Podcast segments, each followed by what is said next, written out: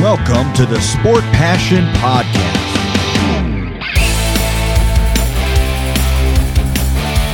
And here is your host, Lars Marendorf.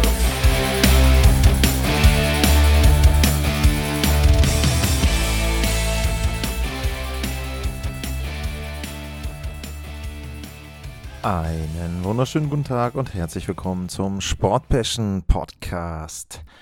Wir sind in Anaheim, wir sind im Honda Center 1993 eröffnet und die Heimstätte der Anaheim Ducks.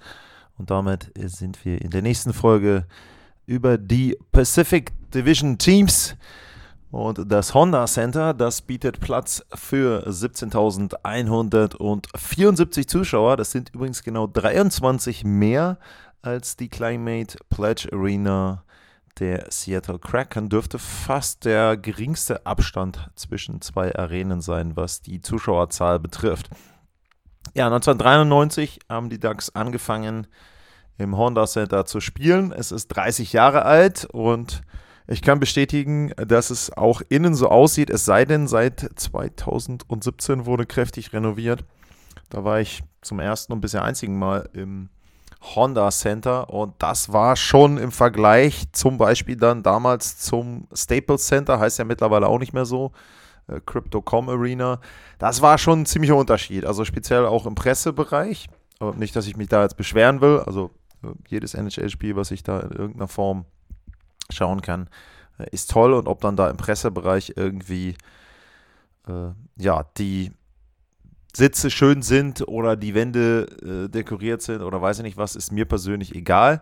Äh, was ich noch zu Anaheim sagen kann, was auch vollkommen nicht im Zusammenhang mit dem Team steht. Ich habe da ein Root Beer probiert. Meine Empfehlung, probiert es nicht. Äh, Hustensaft könnt ihr dann nehmen, wenn ihr ihn braucht und ihr müsst ihn nicht unbedingt extra trinken, aber das nur ganz, ganz am Rande. Äh, wie gesagt, das Honda Center, die Heimstätte der Anaheim Ducks. Was gibt es zu den Ducks zu sagen, zu den Rivalitäten? Die häufigste Playoff-Serie in der Franchise-History, das ist die gegen oder mit den Detroit Red Wings. Zwischen 97 und 2013 gab es da sechs Vergleiche, davon gingen zwei an die Anaheim Ducks. Beide Male erreichten die Ducks das Stanley Cup Final und 2007 haben sie auch den Stanley Cup gewonnen. 2003 war das übrigens eine absolute Sensation. Die Playoff-Serie war ein Sweep gegen den damals amtierenden Stanley Cup Champion. Also das war sicherlich eine Besonderheit. Ich würde aber sagen, Teams, gegen die die Ducks eine Rivalität haben, da fällt einem zuallererst das Nachbarteam ein, die Los Angeles Kings. Tatsächlich gab es bisher nur einen einzigen Vergleich, 2014, über sieben Spiele in den Playoffs. Aber natürlich in der Stadt gibt es schon eine gewisse Rivalität, wobei man da auch sagen muss, wenn man jetzt zum Beispiel sich nicht so besonders in Nordamerika auskennen, auch nicht im Großraum Los Angeles. Es ist natürlich so, dass Anaheim, also die Orange County, ähm, dort mit dazugehört zu Los Angeles, sehr in der Nähe ist, aber Los Angeles selber ist auch eine riesige Stadt. Ähm, also ich kann auch berichten, dass ich damals von meiner Strecke, von meinem Hotel aus, das war Downtown Los Angeles, da konnte ich fußläufig zum Staples Center gehen und mit dem Auto habe ich tatsächlich zum Spiel in Anaheim, glaube ich, fast zwei Stunden gebraucht. Also ich versuche immer so eine Stunde vorher da zu sein und da war es tatsächlich so, dass ich über drei Stunden vor Spielbeginn losgefahren bin, um dann eine Stunde vorher im Honda Center zu sein. Also das nochmal so zum Thema äh, Nähe, Rivalitäten, Derbys, aber sicherlich für nordamerikanische Maßstäbe natürlich schon da zu nennen. Ähm, dann gibt es ganz interessant zwei Teams, gegen das eine Team haben die Anaheim Ducks immer gewonnen. Das sind die Calgary Flames. Und gegen das andere Team haben sie immer verloren. Das sind die Nashville Predators. Und die beiden Teams ähm, oder die Teams dann untereinander, äh, Nashville und Anaheim, beziehungsweise Calgary und Anaheim, die mögen sich auch nicht so wirklich.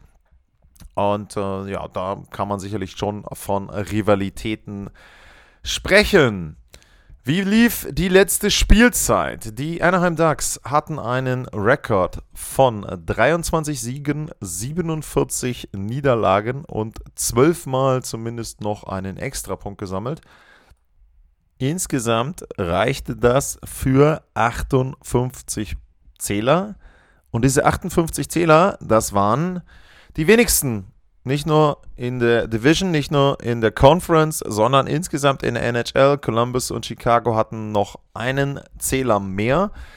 Und so gingen natürlich die Anaheim Ducks mit der Hoffnung auf Conor Bedard in die Draft-Lotterie, denn sie hatten rein rechnerisch gesehen äh, jetzt nur, wenn man die eigenen Quoten nimmt, die beste Chance auf den Nummer 1 Pick. Aber wie wir alle wissen, ist es nichts geworden mit dem Pick Nummer 1.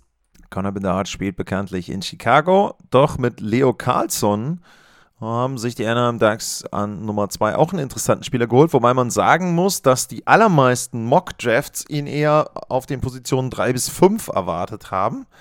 Aber Anaheim hat sich eben den Center geholt und ja, damit wurde der dann auch direkt der früheste Spieler aus Europa, der im Draft dort verpflichtet wurde. Und wenn man sich ja, anschaut mit Trevor Seagrass und äh, Mason McTavish, äh, haben die Anaheim Ducks da ja sowieso schon auch auf der Center-Position einige gute und auch junge Akteure. Da werden wir aber dann in den nächsten Minuten noch zu kommen und dann eben entsprechend auf die Spieler schauen, die ja bei den DAX im Kader sind. Was gab es im Sommer an Veränderungen? Da ist erstmal zu nennen, dass Dallas Eakins nicht mehr der Coach ist. Dafür hat GM Pat Verbeek Greg Conran verpflichtet. Der war AHL-Coach bei den äh, Colorado Eagles in den letzten fünf Jahren und merkt euch das mal, er ist sehr dafür bekannt, dass er detailliert und intensiv an den äh, Defensivschemen und an der defensiven Taktik und Einstellung seines Teams arbeitet. Und das merken wir uns doch einfach mal kurz für ein paar Minuten, bevor wir dann nachher auf die Statistiken und ähnliches schauen. Bei den Spielern, da gab es an Neuzugängen zu vermelden Alex Killorn von der Tampa Bay Lightning, Radko Gudas aus Florida, Robert Hack kam, der war zuletzt bei den Detroit Red Wings unter Vertrag, Alex Stalock war Goalie in Chicago und Ilya Lyubushkin hat in der Verteidigung in Buffalo gespielt. Die Abgänge. Kevin Shattenkirk ist mittlerweile in Boston. Max Comtois ist im Moment unrestricted free agent. Alex Stolarz ist in Florida. Simon Benoit in Toronto. Derek Grant in der Schweiz. Jason Magna in Boston. John Moore, unrestricted free agent. Nathan Beaulieu ist äh, mit einem Professional Tryout in Carolina unterwegs. Michael Del Soto noch ohne Vertrag. Dylan Sikora auch ohne Vertrag. Und Olle Eriksson Eck in Schweden. Und man muss ja noch dazu sagen, ist jetzt nicht im Sommer passiert, sondern vor der Trade Deadline, aber da war es so, dass sie da auch einige Veteranen abgegeben haben zum Beispiel eben auch aus der Verteidigung John Klingberg. Und wenn man Shattenkirk und Klingberg in Kombination sieht, dann waren das zwar zwei Veteranen, die waren aber nicht so wirklich defensiv orientiert, wie sich das die Anaheim Ducks da sicherlich dann gedacht hätten. Defensive ist ein gutes Stichwort und damit leite ich mal über in den Statistik- und Leistungsblock der letzten Saison. Ich spreche ja öfter über diese Heatmaps. Einmal in der Offensive, einmal in der Defensive. Normalerweise fange ich mit der Offensive an, aber bei den Anaheim Ducks muss man einfach mit der Defensive beginnen. Und da ist es so, dass ich so einen tiefroten und so großen Fleck in noch keiner Heatmap gesehen habe. Ähm, der ist dick und fett und breit vor dem eigenen Tor. Das heißt, die Defensive der Anaheim Ducks war wirklich grottenschlecht in der letzten Saison. Sie haben die meisten Schüsse in der Geschichte der NHL zugelassen, 39,1 pro Partie. Und das beinhaltet 1663 Saisons über 105 Jahre verteilt. Also 1663 Teams hatten weniger Schüsse zugelassen in der NHL-Geschichte als die Anaheim Ducks. Sie hatten das schlechteste Torverhältnis seit 2000 mit minus 128. Und wer jetzt denkt, naja gut, die Defensive war schlecht, okay. Äh, die Offensive war auch schlecht. Das Powerplay lag auf Platz 31, Penalty Killing lag auch auf Platz 31 und auch in der Offensive gibt es ganz, ganz wenig rote Bereiche. Es gibt sogar ganz, ganz wenig Bereiche, wo gar kein, wo, wo nicht blau ist in dieser Heatmap. Also schon der Wahnsinn, was da an Leistung oder auch Nicht-Leistung bei den Anaheim Ducks äh, passiert ist. Ähm, Schüsse, also Tore selber Platz 31, Gegentore Platz Nummer 32, Corsi-Wert mit Abstand Platz Nummer 32, Torchancen. Da haben sie 38,68% anteilig pro Partie. Als Vergleich, die Nummer 1, das waren die New Jersey Devils, die haben 58 und das zweitschlechteste Team äh, der NHL, das sind die Chicago Blackhawks, die haben immerhin 41,24 Prozent.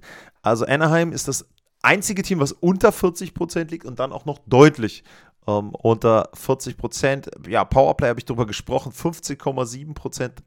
Ich weiß nicht, ob man da über Erfolgsquote reden kann.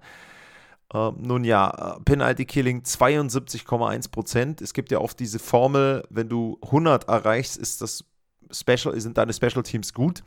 Ähm, die Anaheim Ducks, die landen bei 87,8 Prozent. Also auch da äh, jenseits von Gut und Böse, ähm, was eben diese Zahlen betrifft. Äh, die Schussquote ist auf Platz 24 und die Fangquote auf Platz 19, äh, was erstaunlich ist, wenn man diese ganzen defensiven Statistiken durchliest. Ja, ich habe ein paar der Neuzugänge genannt und da ist es natürlich so, dass sie in einigen Bereichen eben darauf geachtet haben, dass es auch Two-Way-Player sind. Also zum Beispiel einen Alex Cologne, jemand, der weiß, wo das Tor ist, der aber auch weiß, wie man körperlich agiert. Und wenn ich jetzt einfach mal aktuell jedenfalls in das Line-Up der Anaheim Ducks reinschaue, dann ist Alex Cologne mit 27 Toren der Topscorer wenn man denn die Statistiken der äh, letzten Saison heranzieht. Ich will mal einmal gucken, wo ist denn der Kollege Siegras? Der ist hier auf äh,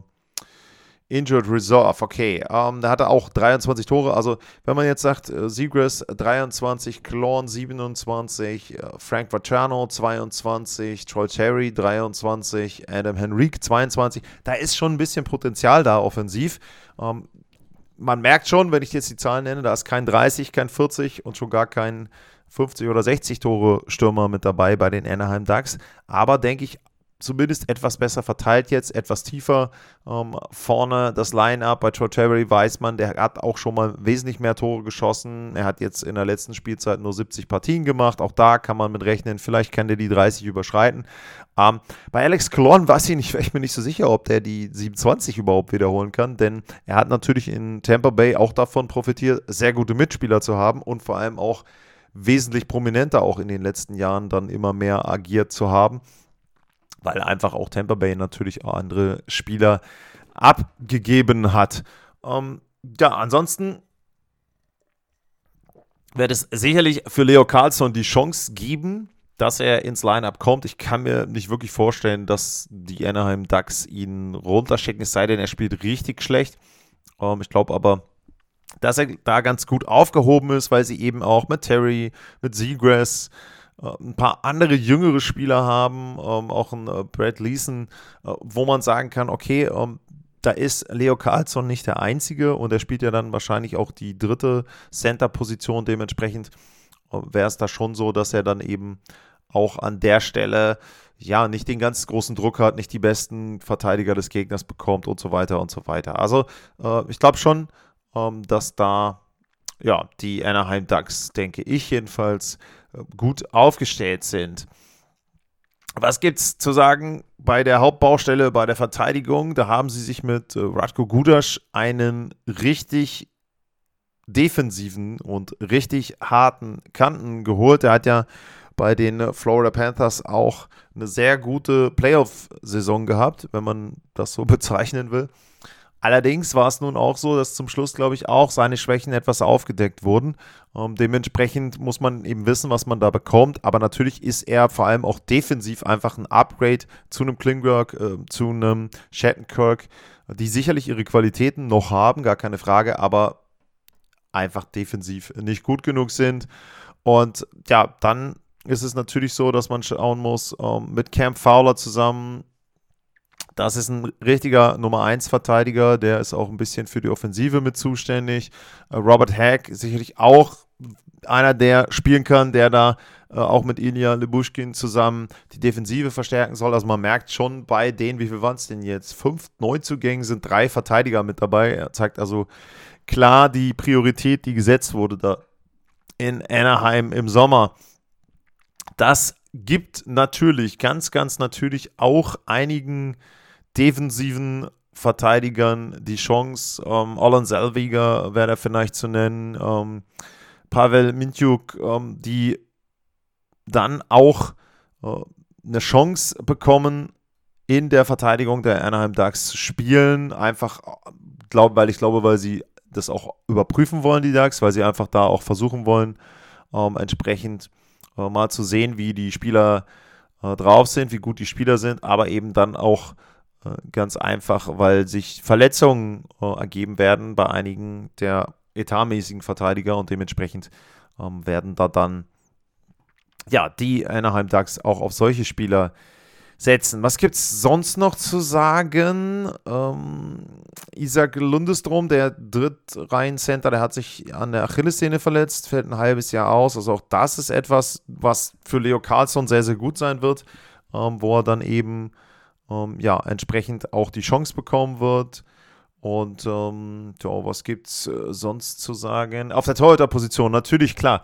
Ähm, sie haben immer noch John Gibson. Das ist nicht mehr der John Gibson vor, von vor fünf, sechs Jahren, gar keine Frage. Aber ich habe euch ja eben schon die Zahlen auch genannt. Und ich glaube, wenn man das dann eben sieht, ähm, dann wird so ein bisschen eingeordnet, dass die Fangquote von 89,9% und der Gegentorschnitt von 3,99 zwar natürlich absolut schlecht sind, aber bedingt auch durch die sehr poröse Defensive und nicht dadurch, dass ähm, John Gibson jetzt total schlecht spielt. Trotzdem ist es natürlich so, dass er eben nicht mehr die Leistungsfähigkeit gezeigt hat, die er in den letzten Jahren hatte. Äh, da muss man ein bisschen abwarten, ob er jetzt mit etwas besserer Verteidigung wieder auch an seine an, alten Leistungen mit anknüpfen kann. Es gab ja auch Jahre, wo er die ersten ein, zwei Monate, ich meine, so vor zwei, drei Jahren war das mal so, dass er die ersten ein, zwei Monate richtig gut gespielt hat und dann eben irgendwann auch unter diesem Workload eingebrochen ist. Ähm, er hat im letzten Jahr 53 Spiele gemacht äh, mit Alex Staylock zusammen, der ist 36. Hm, weiß ich nicht, wie da, da so die Aufteilung sein wird. Also auch das ist etwas, ähm, Torhüter-Position da, ja, weiß ich nicht, vielleicht spielt dann äh, Lukas Dostal oder ein oder andere von den Minor League Goalies auch nochmal ein paar Partien. Ähm, es gab auch mal Gerüchte, dass John Gibson weg möchte aus Anaheim. Ich habe jetzt aktuell nichts mehr gehört. Ähm, vielleicht will er auch einfach diesen Umbau der Mannschaft mitbegleiten, mit durchführen.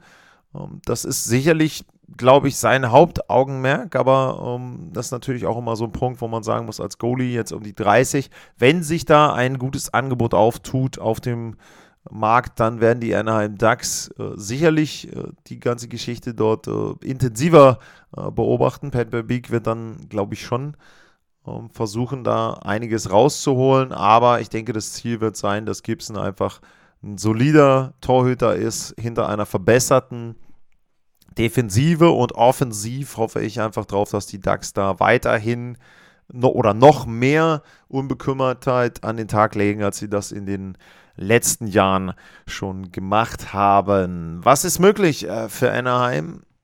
Nicht viel, aber auf jeden Fall mehr als in der letzten Spielzeit. Also mich würde es wundern, wenn sie das schlechteste Team der Division bleiben und wenn sie das schlechteste Team der Liga bleiben würden. Da sehe ich andere Teams, die schlechter sind. Anaheim, wie gesagt, die Veteranen, man kann darüber diskutieren. Das Geld für Cologne ist zu hoch, der Vertrag ist zu lang, ja, okay, aber trotzdem, sie haben da eben jemanden, der die Jungen mit begleitet, auch ein bisschen ein Stück weit beschützt. Gleiches gilt für Gudasch hinten in der Verteidigung. Und dementsprechend sind sie schon etwas besser. Vielleicht können sie an die 70 Punkte kommen. Um, das wäre schon, glaube ich, eine gute Verbesserung, wenn man das Ganze auch dann eben hochrechnet. Wenn du sechs, sieben Spiele mehr gewinnst, das wäre schon, denke ich jedenfalls, für die Anaheim Ducks etwas sehr, sehr Gutes. Vielleicht, wenn ein anderes Team kriselt, Vancouver, Seattle, wo auch immer Verletzungen sind, Calgary tauscht alles, was getauscht werden muss, weil sie schlecht sind, dann kann Anaheim sogar Platz hoch noch wandern und vielleicht sechstes Team werden in der Pacific, aber mehr ist für mich persönlich äh, in der nächsten Saison bei den Anaheim Ducks nicht drin. Ähm, aber wie gesagt, sie haben zum Beispiel bei The Athletic, äh, wurden sie als bester Prospect Pool oder als Team mit dem besten Prospect Pool genannt. Das heißt also, die jungen Spieler, die sie haben, sind richtig, richtig hoch eingeschätzt worden. Und das ist ja dann auch etwas, wenn du eben, wie gesagt, auch diese jungen Spieler dann bringen kannst, entwickeln kannst, ein paar gute alte Profis mit dabei hast, die eben auch helfen, dass die nicht dauernd verlieren, dann glaube ich, äh, kann Anaheim in drei, vier, fünf Jahren richtig gefährlich werden, richtig aufregendes, gutes Team. Sind sie jetzt schon teilweise einfach durch die individuelle Klasse, zum Beispiel von einem Seagrass. Aber für Teamerfolg wird es eben noch ein bisschen brauchen. Bevor wir dann drauf schauen, wo es denn morgen weitergeht, von mir nochmal der Hinweis, wenn ihr den Podcast dauerhaft unterstützen wollt, dann könnt ihr das machen bei steadyhq.com slash sportpassion, steadyhq.com slash sportpassion. Und wenn ihr einmal dem Podcast was Gutes tun möchtet, dann geht das über paypal.me slash sportpassion.de paypal.me slash sportpassion.de das war der kleine Werbeblock äh, zum Ende und dann der Hinweis auf das Team, um das es morgen geht. Das ist der Stanley Cup Champion. Das sind die Vegas Golden Knights in der T-Mobile Arena aktiv. Und damit sage ich für heute vielen Dank fürs Zuhören, bleibt gesund und tschüss.